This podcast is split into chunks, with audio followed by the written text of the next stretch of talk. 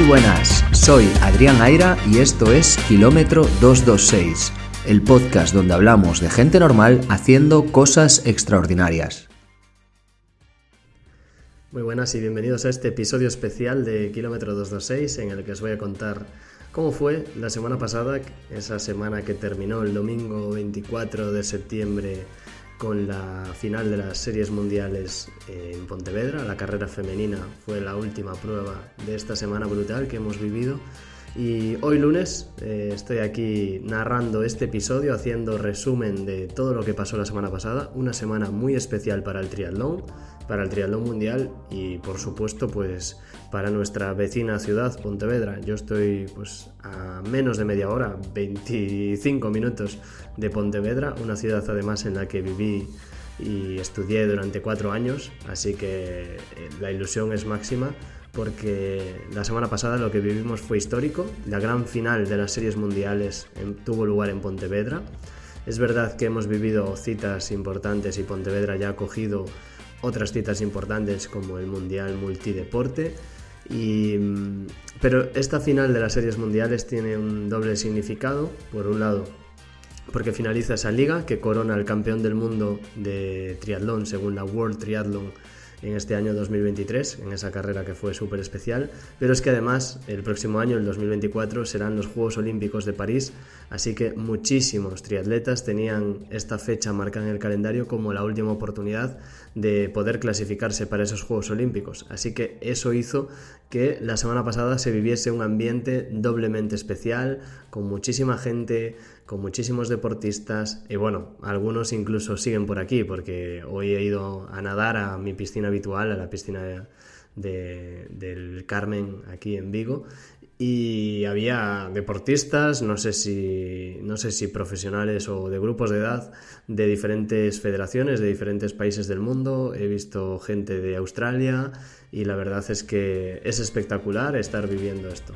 Y bueno, sirva esto de introducción y vamos allá con este episodio. La semana comenzó muy bien porque el pasado martes tuvimos un evento de ON. No fui invitado, simplemente vi la publicación en el Instagram de Christian Blumenfeld que había un evento de On Running, la marca suiza de zapatillas que patrocina, entre otros, a Javi Gómez Noya y a Christian Blumenfeld pues ON hacía un evento en la ciudad de Pontevedra, en el centro de la ciudad, en el cual podías apuntarte, había unas plazas limitadas, después eh, lo supe, básicamente porque cuando el viernes volvía, eh, días después volví a ver la página, ya no te podías registrar, entonces eh, estaba claro que las plazas estaban limitadas. No nos llegó ningún email de confirmación ni nada, entonces estábamos un poco preocupados, nos apuntamos eh, yo mismo, también Jesús, David y Chris, que pasaron aquí por el podcast y me acompañaron también en el Ironman de Hamburgo. Así que allí fuimos a Pontevedra, a este evento que tenía doble interés, porque por un lado podíamos probar las zapatillas de ON haciendo una pequeña carrera de media hora suave, pero es que además en esa carrera nos iban a acompañar Javier Gómez Noya, leyenda del triatlón, y Christian Blumenfeld, el actual campeón olímpico el que fue también campeón del mundo de Ironman y campeón del mundo de Ironman 70.3. Y bueno, una de las grandes estrellas, si no la gran estrella del momento en el triatlón mundial.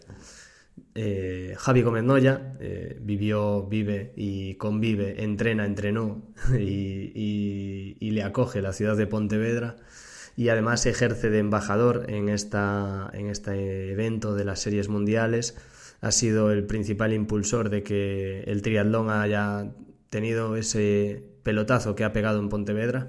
Y por otro lado, Christian Blumenfeld que venía para competir. Pero Blumenfeld se ha pasado aquí, no sé si tres semanas, eh, los que lo seguís en Strava habréis podido ver que ha estado subiendo entrenamientos por toda la provincia, se ha apuntado incluso alguna prueba popular como pues alguna travesía nado que hubo y alguna también carrera popular de asfalto creo. Y bueno, era bastante curioso tener ir sumando cada vez más deportistas que venían a, Pontevedra o a Vigo, porque muchos también se han alojado en Vigo eh, para esta cita. Y bueno, por mi parte, ese martes eh, fui al evento de ON. Los que me seguís por redes, pues habréis visto que he podido subir vídeo con Cristian y con Javi Gómez Noya.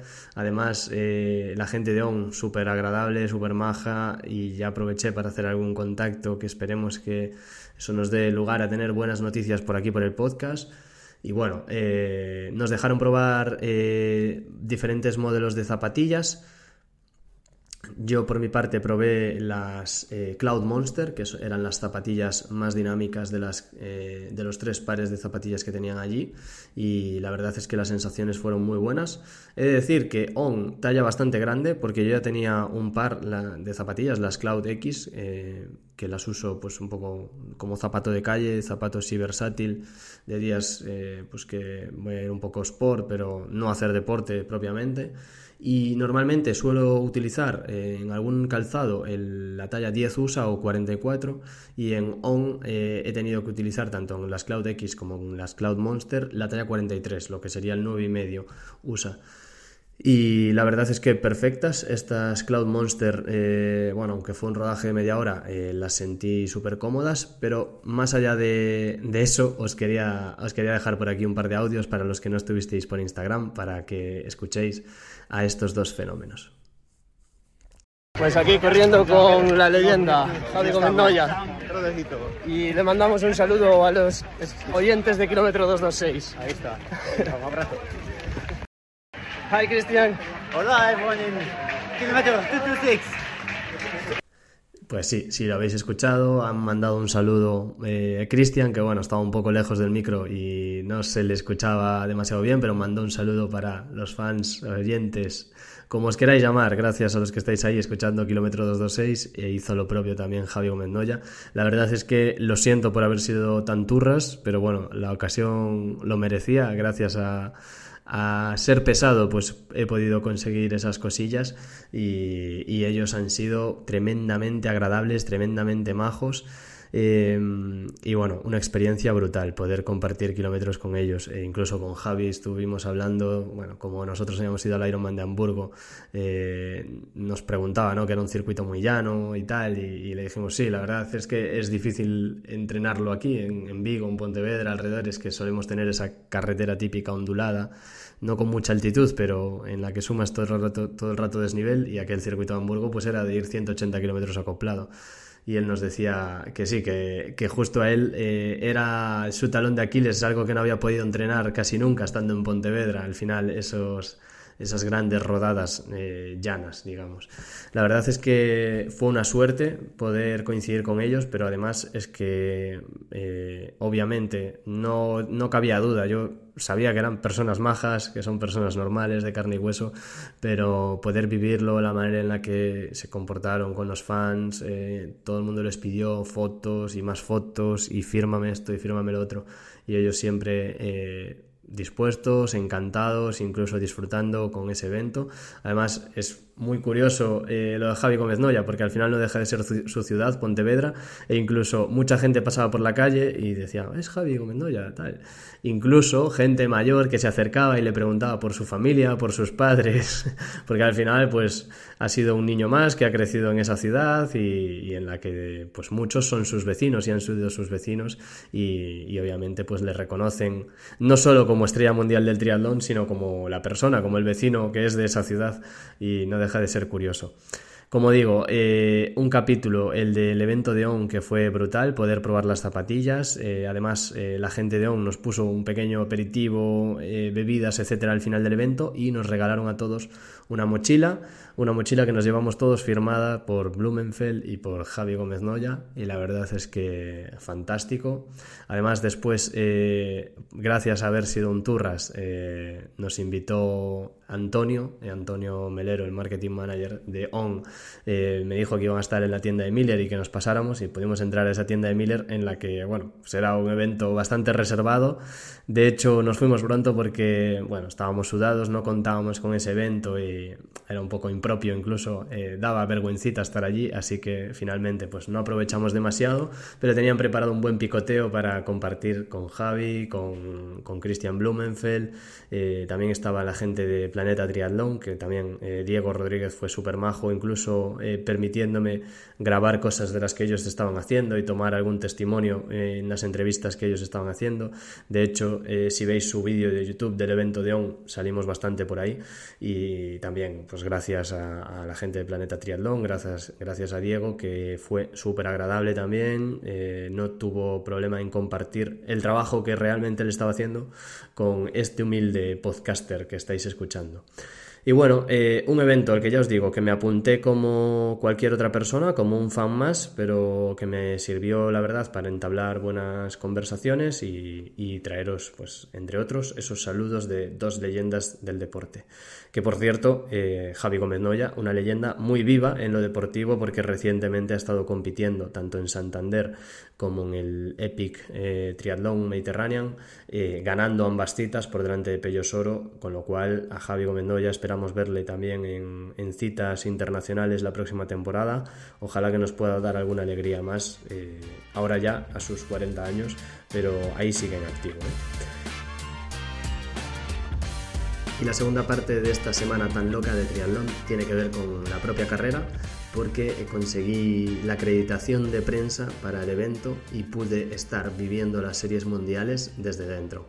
¿Cómo fue esto? Bueno, pues básicamente hablando cuando estaba con Nerea eh, en casa una noche eh, delante del ordenador me dice, oye, ¿por qué no ves eh, si puedes acudir al evento como prensa y tal? Y dije, bueno, pues voy a solicitarlo. Y ahí efectivamente en la página de pontevedra.triatlón pude encontrar ese formulario en el cual podías solicitar tu pase de prensa y nada, añadí mis datos, añadí los datos del podcast y mi solicitud se envió pues con éxito. No tenía muchas esperanzas, pero cuando, cuando estaba en medio del evento de ON, justo me llegó la confirmación de que me habían aceptado, que me estaban gestionando ya eh, la acreditación de prensa para poder acudir al evento y fue como un subidón. Eh, podría decir que el martes fue un subidón tras otro porque... Eh, sumado al evento, pues que me confirmasen que efectivamente podía estar en las series mundiales, viviendo desde dentro del evento toda la carrera, narrando, cogiendo testimonios, etcétera.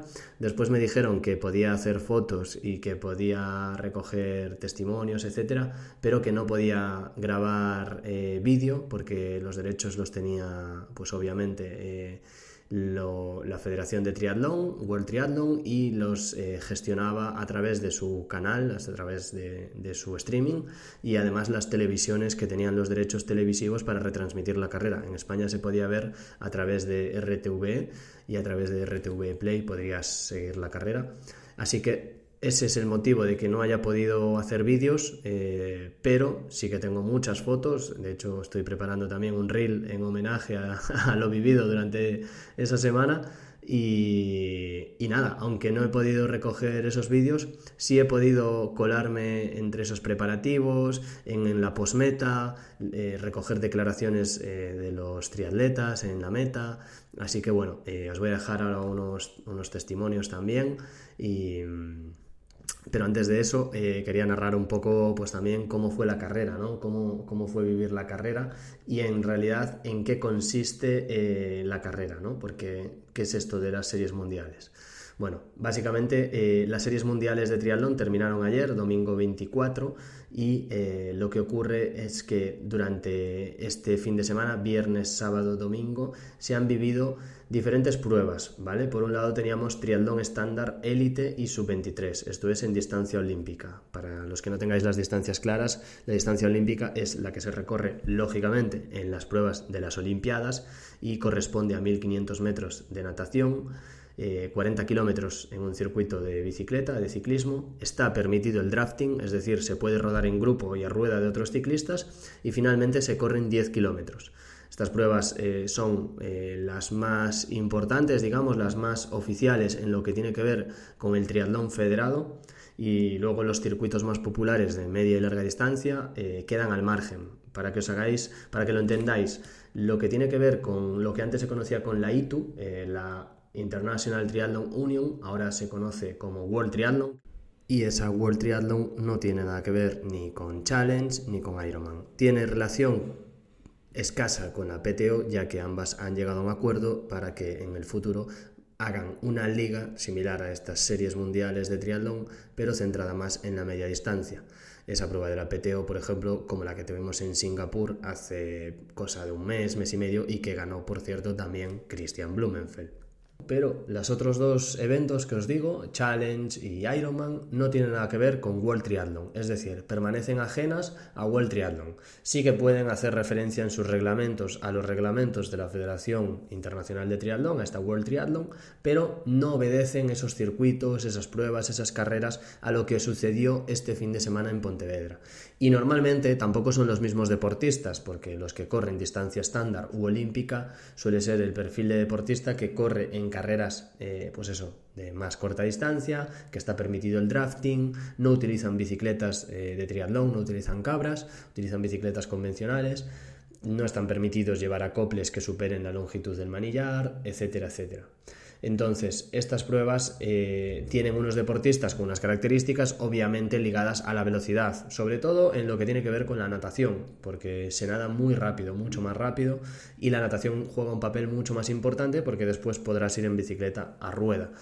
Por otro lado, tenemos esas pruebas de media y larga distancia y normalmente están diferenciados los triatletas en dos grupos. ¿Qué ocurre? Que hay un tal Christian Blumenfeld que viene de Noruega y el tío, pues lo mismo, te corre 70.3 que Ironman Full que eh, se te apunta a ganar el oro olímpico en Tokio, como ocurrió pues, en el año 2021. Y bueno, así ha sido. Eh, Blumenfeld está haciendo todo el ciclo olímpico ahora orientado a París 2024 para intentar revalidar ese título y por eso estaba en Pontevedra este fin de semana para intentar, además de consolidar su plaza para esas Olimpiadas, pues eh, hacerse con el título mundial de ganador de eh, las series mundiales de triatlón, que coronan al campeón del mundo de triatlón. Esto quiere decir que los campeones del mundo de triatlón se decidieron este fin de semana. También en las pruebas femeninas y también en las pruebas de sub-23, tanto en masculino como en grupos como en femenino.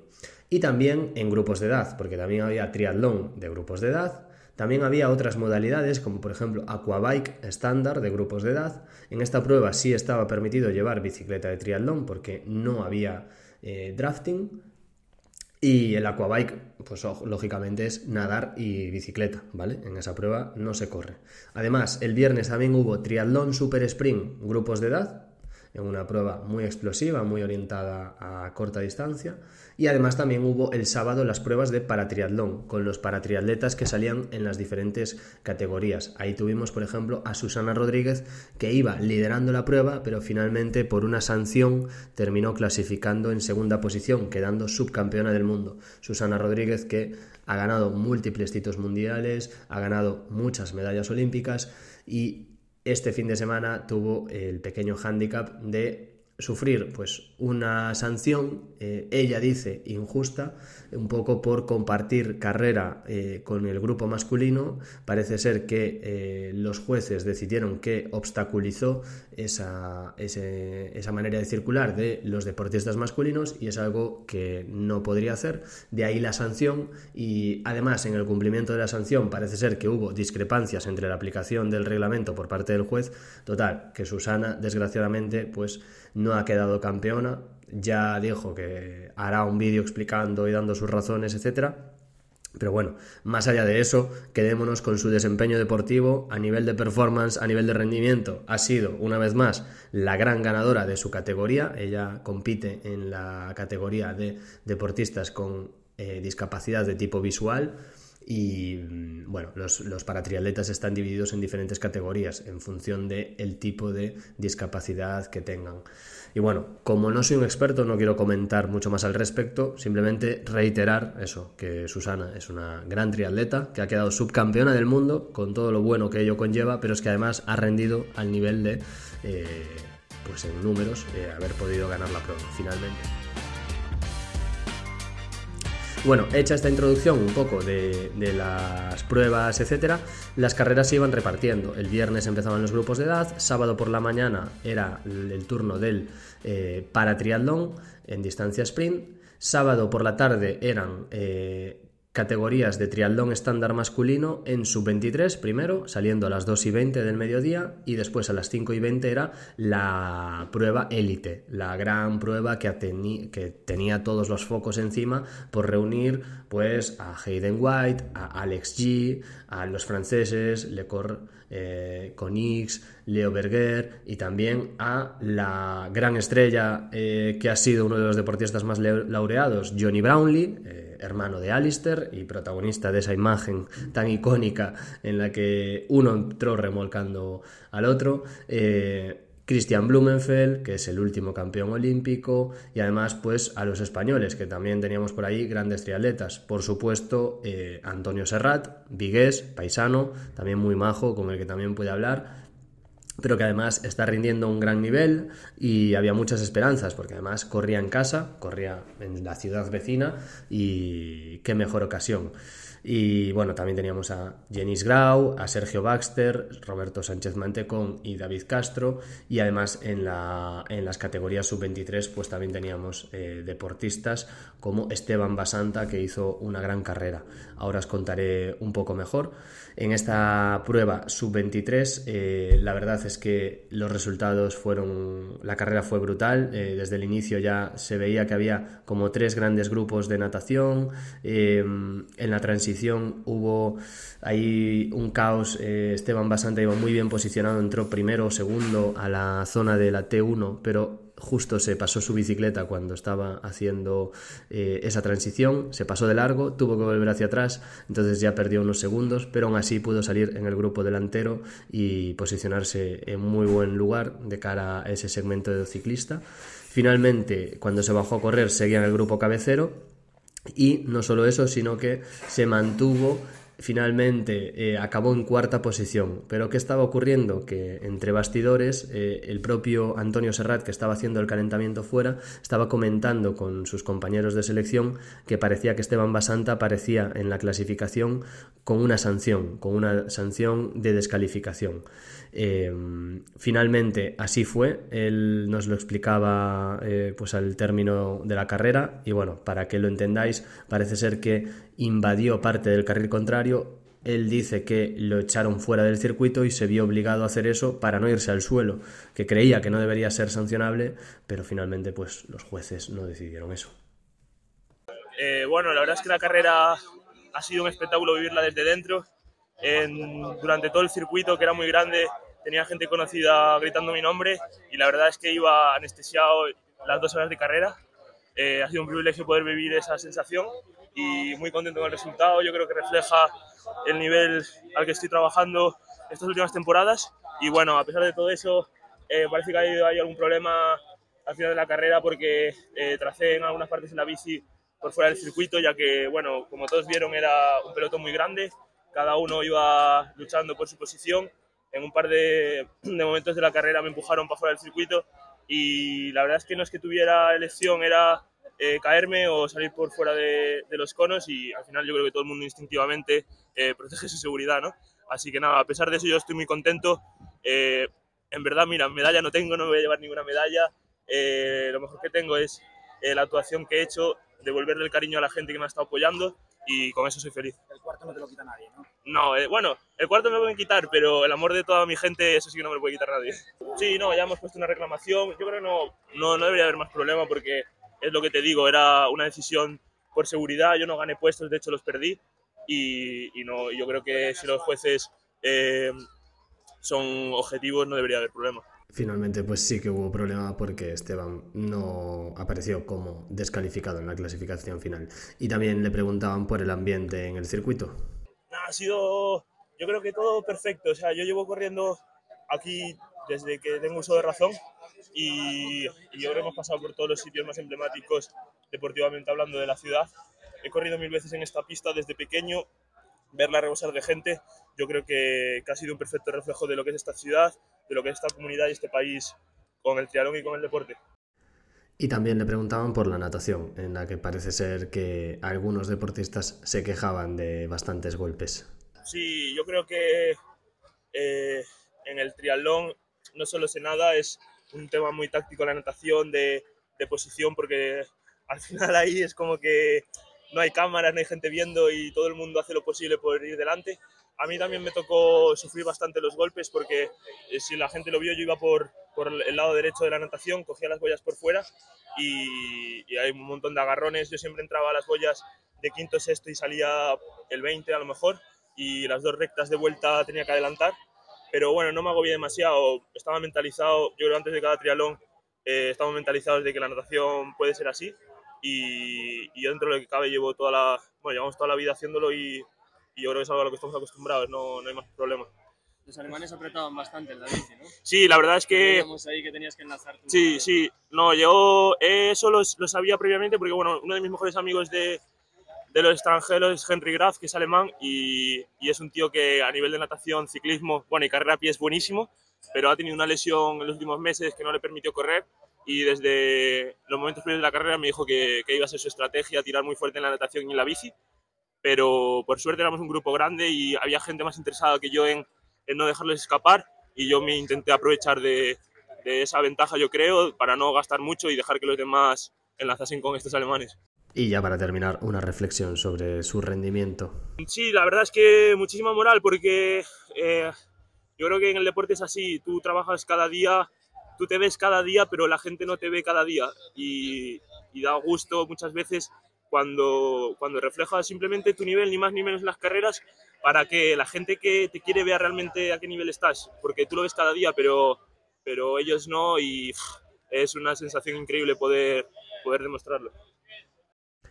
También David Cantero, que llegaba con muy buenas sensaciones y después de haber ganado en Valencia con muchas expectativas para esta carrera, nos contaba sus impresiones de la prueba. final y estoy orgulloso por ello y bueno, nunca hay que tirar la toalla. La natación, ¿no? Fue lo que te mató.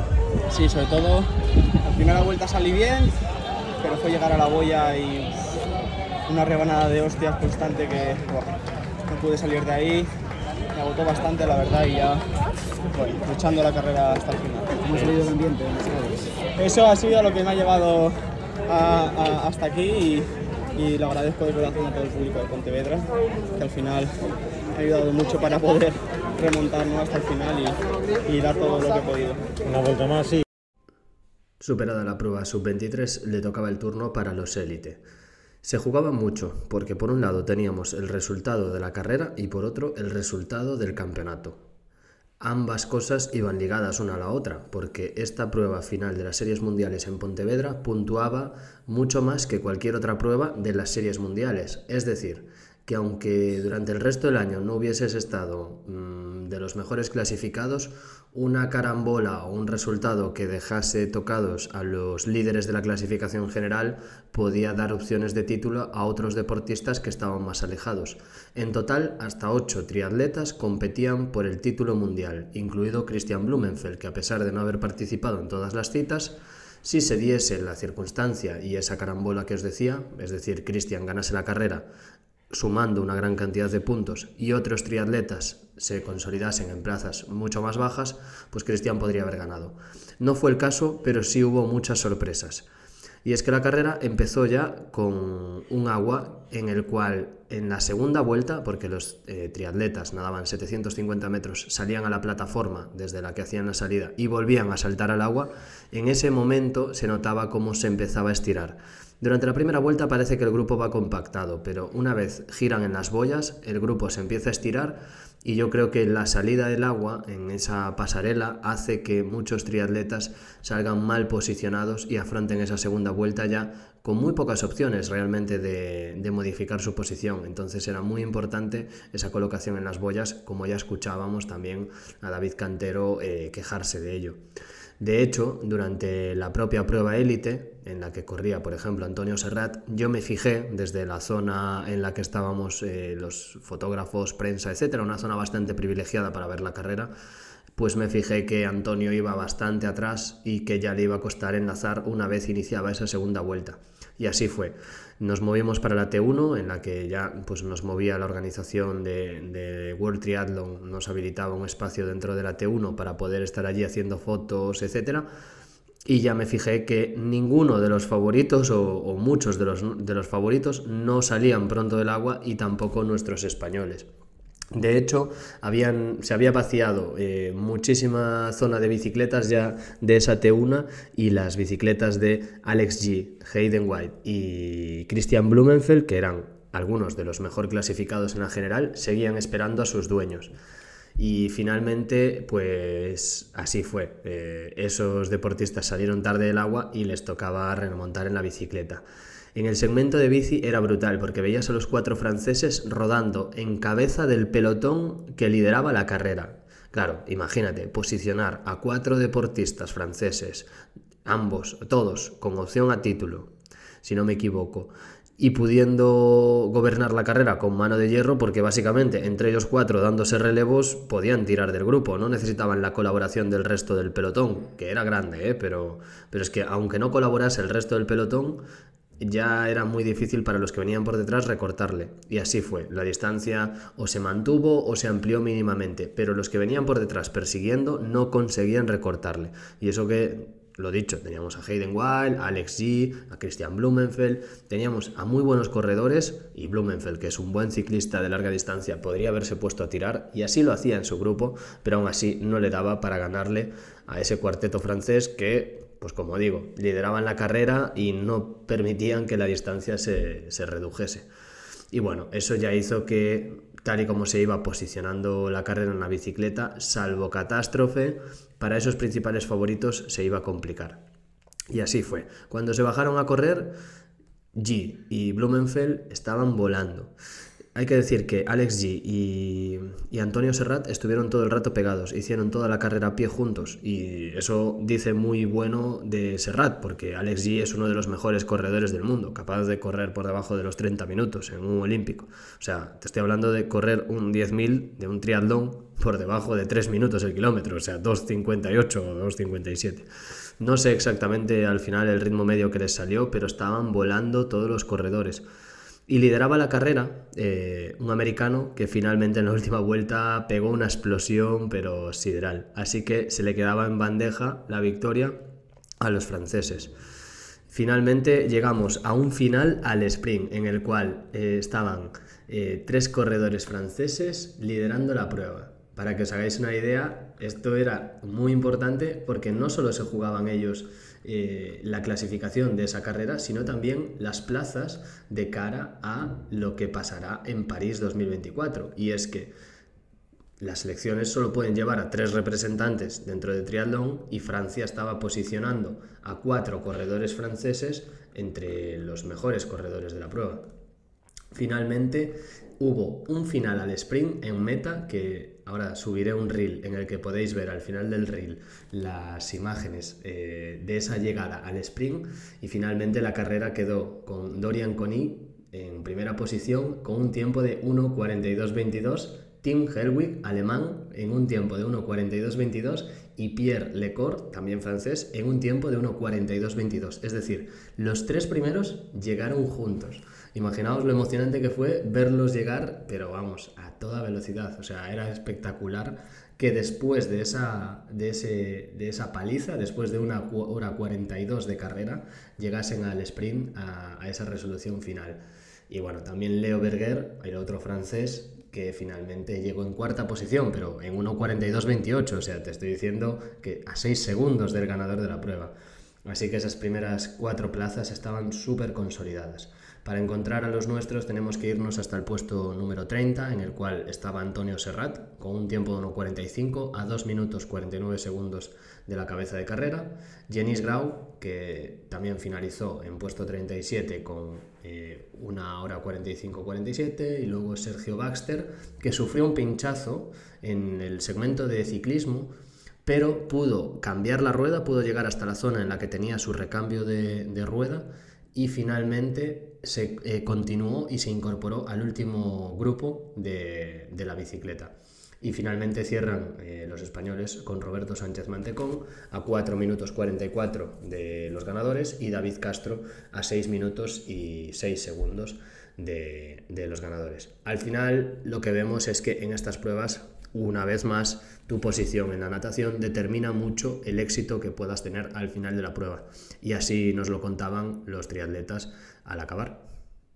Yo la verdad es que ha sido increíble, o sea, nunca había vivido una carrera así, con tanta gente animando y de verdad que, que se agradece muchísimo.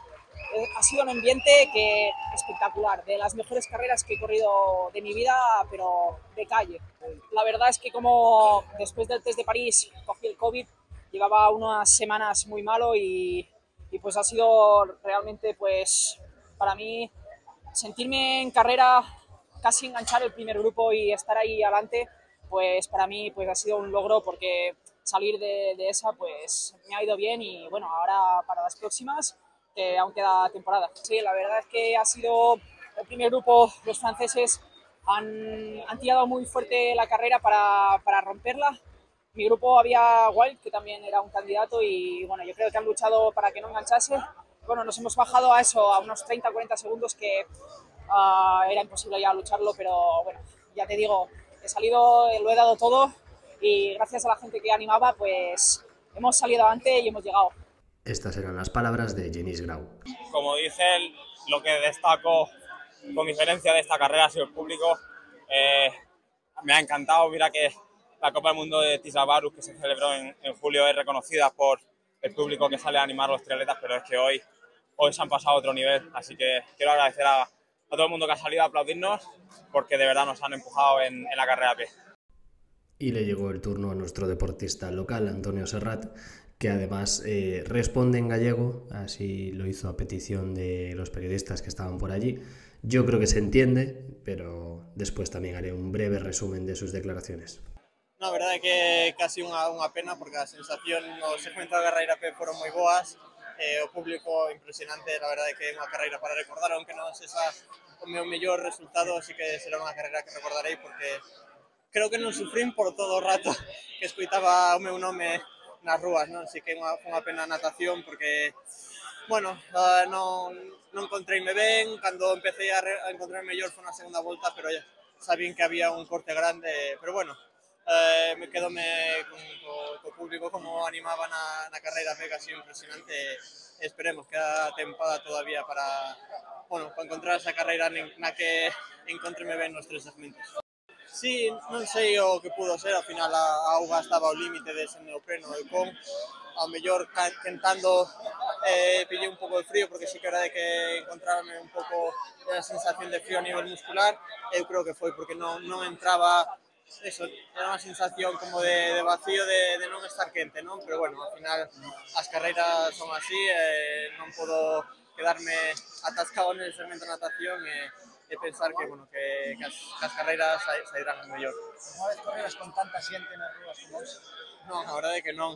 En todo momento cando iba tanto na bici, porque na bici correndo que é onde notase máis preto o público, tiña a sensación de estar casi na, nun Tour de Francia, non? Porque era impresionante. Eu creo que ninguén dos que estamos aquí hemos vivido algo así, non? Al final, durante os dos kilómetros e medio que temos percorrido na carreira P, era en todo momento non escoitábamos a nosa respiración, era impresionante. Sí, a verdade é que non consuelo, non? Que, que xente como a Lesig fora no grupo, non? Pero, bueno, daste conta de que é moi difícil eh, estar en todas as carreiras eh, no mellor momento, polo que había que traballar, eh, aquí nadie regala nada, eh, todo o mundo quere gañar, ¿no? pero que, bueno, eu creo que, que contento con a miña carreira P, hai que seguir traballando na natación e seguir nas seguintes carreiras.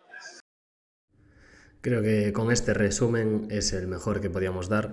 Ya lo habéis escuchado de boca de los propios corredores. Una prueba espectacular, una carrera espectacular, con un ambiente brutal. La ciudad, diría la provincia, porque muchos nos hemos desplazado desde fuera, nos hemos desplazado desde fuera de Pontevedra para la carrera y, fue, fue espectacular. O sea, Pontevedra estaba rebosante, eh, había zonas en las que era incluso imposible ver la carrera. En la parte de la natación estaba absolutamente lleno los alrededores del río Lérez en Pontevedra y lo mismo en los segmentos de bicicleta, etcétera. Ese final entrando en el CGTD, en el Centro Galego de Tecnificación, con la pista de atletismo en la cual daban vueltas en bicicleta y luego también era eh, el giro, las vueltas y la llegada de meta del final de carrera en la carrera a pie eh, fue espectacular, con todo el estadio lleno, las gradas abarrotadas, la gente animando y en las calles lo mismo, vieses la calle que vieses, era brutal. Era un circuito en el que se giraban bastantes veces, se daban muchas vueltas, tanto en la bicicleta, que se daban ocho, como en la carrera a pie, que se daban eh, creo que también cuatro. Em, claro, eso, eso hacía que fuese un circuito muy compacto en el que estaba todo el mundo muy junto y la gente tenía muy fácil animar. Sin duda eh, fue, fue brutal, fue un ambiente brutal, la gente volcada con la carrera, con la prueba, etc. Y es que desde dentro se tuvo que vivir, como ellos dicen, espectacular, como si fuese un Tour de Francia, como decía Antonio Serrat.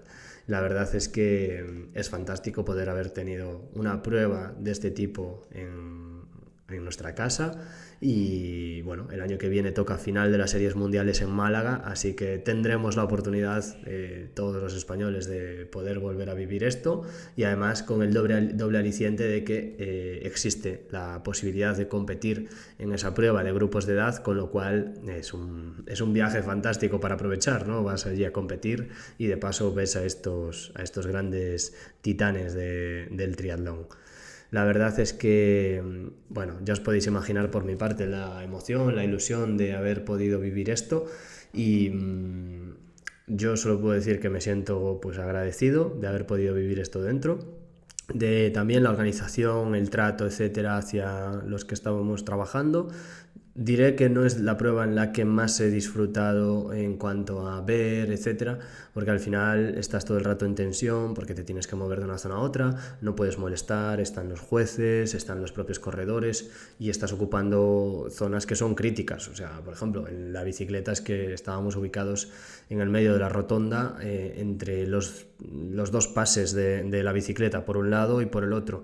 Entonces, pues tenías que estar todo el rato atento, sacar fotos, fijarte en cómo iban posicionados para contarlo en redes, que fui haciendo una cobertura eh, por ahí por Instagram, que además eh, alguna gente me agradeció y, yo devuelvo el agradecimiento porque hubo, hubo, quien me dijo, das una mejor cobertura que, que, otras personas con más medios y también me dijeron que gente que estaba trabajando y no podía ver la carrera, que mil gracias por haberlo retransmitido así. Y yo pues eh, mil gracias por seguirlo, por el apoyo. Y qué más puedo decir. una experiencia brutal haber vivido esto desde dentro, sin duda, eh, me siento muy afortunado. No negaré que acabé muy cansado el sábado. Al final, como digo, si los que, los que hayáis trabajado en eventos o cosas similares, sabéis que esto de estar ahí dentro en el, en el asunto no es fácil, no es como ser un mero espectador, hace, da mucha tensión, tienes que estar atento a muchas cosas y luego que sí, intentar tomar las declaraciones, intentar hacer fotos, etcétera. La verdad, ya os digo, un esfuerzo importante, pero sin duda valió la pena y, y vamos, he disfrutado muchísimo.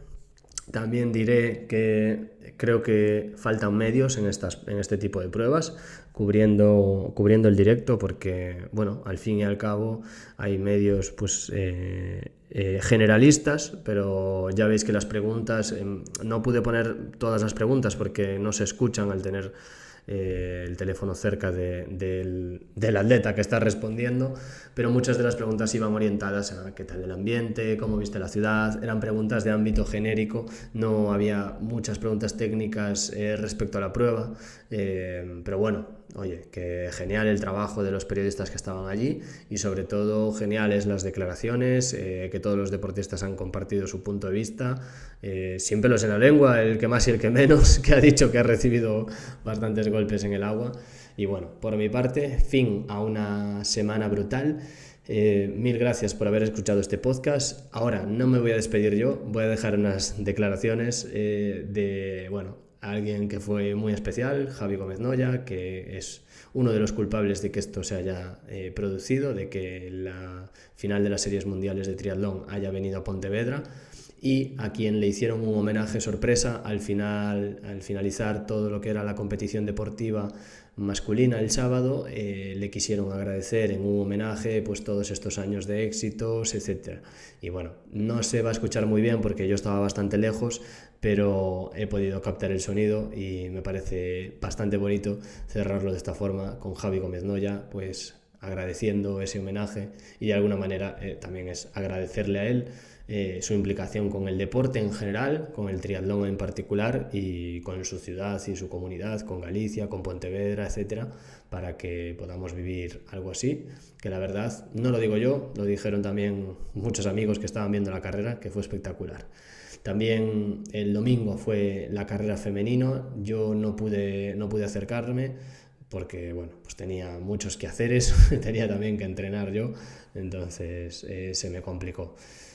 Me hubiese gustado estar en la carrera femenina y creo que sería buena idea hacerlas en el mismo día, la carrera femenina y masculina, para no desdibujar de alguna forma la importancia de esa prueba femenina élite que tenía, por ejemplo, a la pluricampeona Wayne Jorgensen eh, entre, entre las eh, triatletas que se iban a enfrentar a la prueba. Como digo, no pude estar, pero bueno, eh, simplemente para que lo tengáis en cuenta, la ganadora fue Beth Potter, británica, y de nuevo las francesas Emma Lombardi y Cassandre Bergoran estuvieron ahí cerrando el podium. Y bueno, eh, nuestras españolas la verdad es que no clasificaron del todo mal porque Miriam Casillas consiguió el puesto 18 y Ana Godoy el puesto 26 y Marta Pintanel el puesto 46.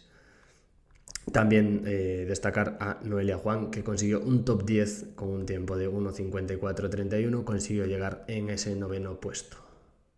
Así que bueno, eh, sin duda, eh, también, eh, como digo, desempeño espectacular en la prueba femenina y ojalá poder volver a vivir una, una carrera así desde dentro y ojalá pues no sé, si el próximo año se, las circunstancias, estar en Málaga, no lo creo, ya veremos. Pero bueno, por mi parte, cierre, como digo, a un episodio muy especial. Espero que os haya gustado, que os haya gustado el formato. He intentado meter todas las declaraciones que tenía y que sean los propios protagonistas los que cuenten cómo fue la prueba. Añadir de la prueba de grupos de edad, etcétera, que la ciudad estaba a rebosar de deportistas de grupos de edad y eso mola mucho. Lo bueno que es, además, para para el ecosistema, para la industria, también para el sector turístico, para la ciudad de Pontevedra, para la comunidad gallega, porque como digo, muchos deportistas han estado alojados en Vigo, han utilizado el aeropuerto de Vigo para llegar, también el aeropuerto de Santiago, y al final todo eso es bueno para todos, bueno para nuestra región y gracias a todas las instituciones que lo hicieron posible y ojalá se repita en el futuro porque, como digo, es una suerte tener una prueba de ese calibre y de esa magnitud aquí. Por mi parte, como digo, gracias por escuchar Kilómetro 226 y os dejo con el capitán, Javier Gómez Noya. Eh, haber crecido junto a gente increíble, haber compartido entrenamientos y con gente increíble y estoy orgulloso, orgullosísimo de lo que he conseguido como atleta, de todo este viaje que ha sido lo más bonito, no más que los títulos y, las carreras, que ha habido grandes momentos, que me quedo con el, viaje, que lo más importante. Momentos espectaculares y, estar disfrutando aquí en, mi ciudad con un evento tan importante como este, un tirón de este nivel alto, y aquí los protagonistas son los que han estado dando el callo a la competición, Dorian Cummings campeón del mundo, uh, así a contra pronóstico, Jaime Wild luchando como siempre una carrera increíble y, y, yo como espectador más orgulloso de lo que, lo que se ha convertido mi deporte aquí en esta ciudad de Pontevedra. Y, y nada, pues seguiremos. Recuerda que puedes unirte al grupo de Telegram, es gratis, encuéntralo en Telegram como TeamKM226 o directamente en las notas del episodio que tienes el enlace a mano. También puedes suscribirte a la newsletter, es gratuita y encontrarme en cualquier otra red social, así como las valoraciones en Apple Podcasts, en Spotify, que sabes que son más que bienvenidas. Gracias y nos vemos en el próximo episodio.